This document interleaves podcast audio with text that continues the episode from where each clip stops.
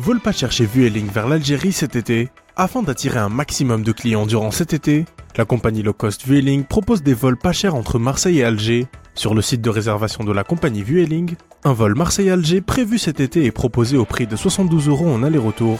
Le prix du billet au départ de Marseille pour ce vol programmé le 10 juin est affiché à 45 euros toutes taxes comprises.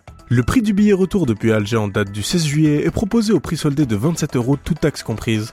Toutefois, avec le prix de 72 euros, le client n'a pas droit à un bagage en soute. Si le passager du vol Marseille-Alger veut voyager avec un bagage en soute, il devra payer son billet un peu plus cher, mais à un prix toujours intéressant. En effet, pour un vol Marseille-Alger avec aller le 10 juin et retour le 10 juillet, le site de réservation de la compagnie Vueling l'affiche au prix Optima de 212 euros. À ce prix, le client a droit à un bagage sous le siège et un autre en soute de 25 kg.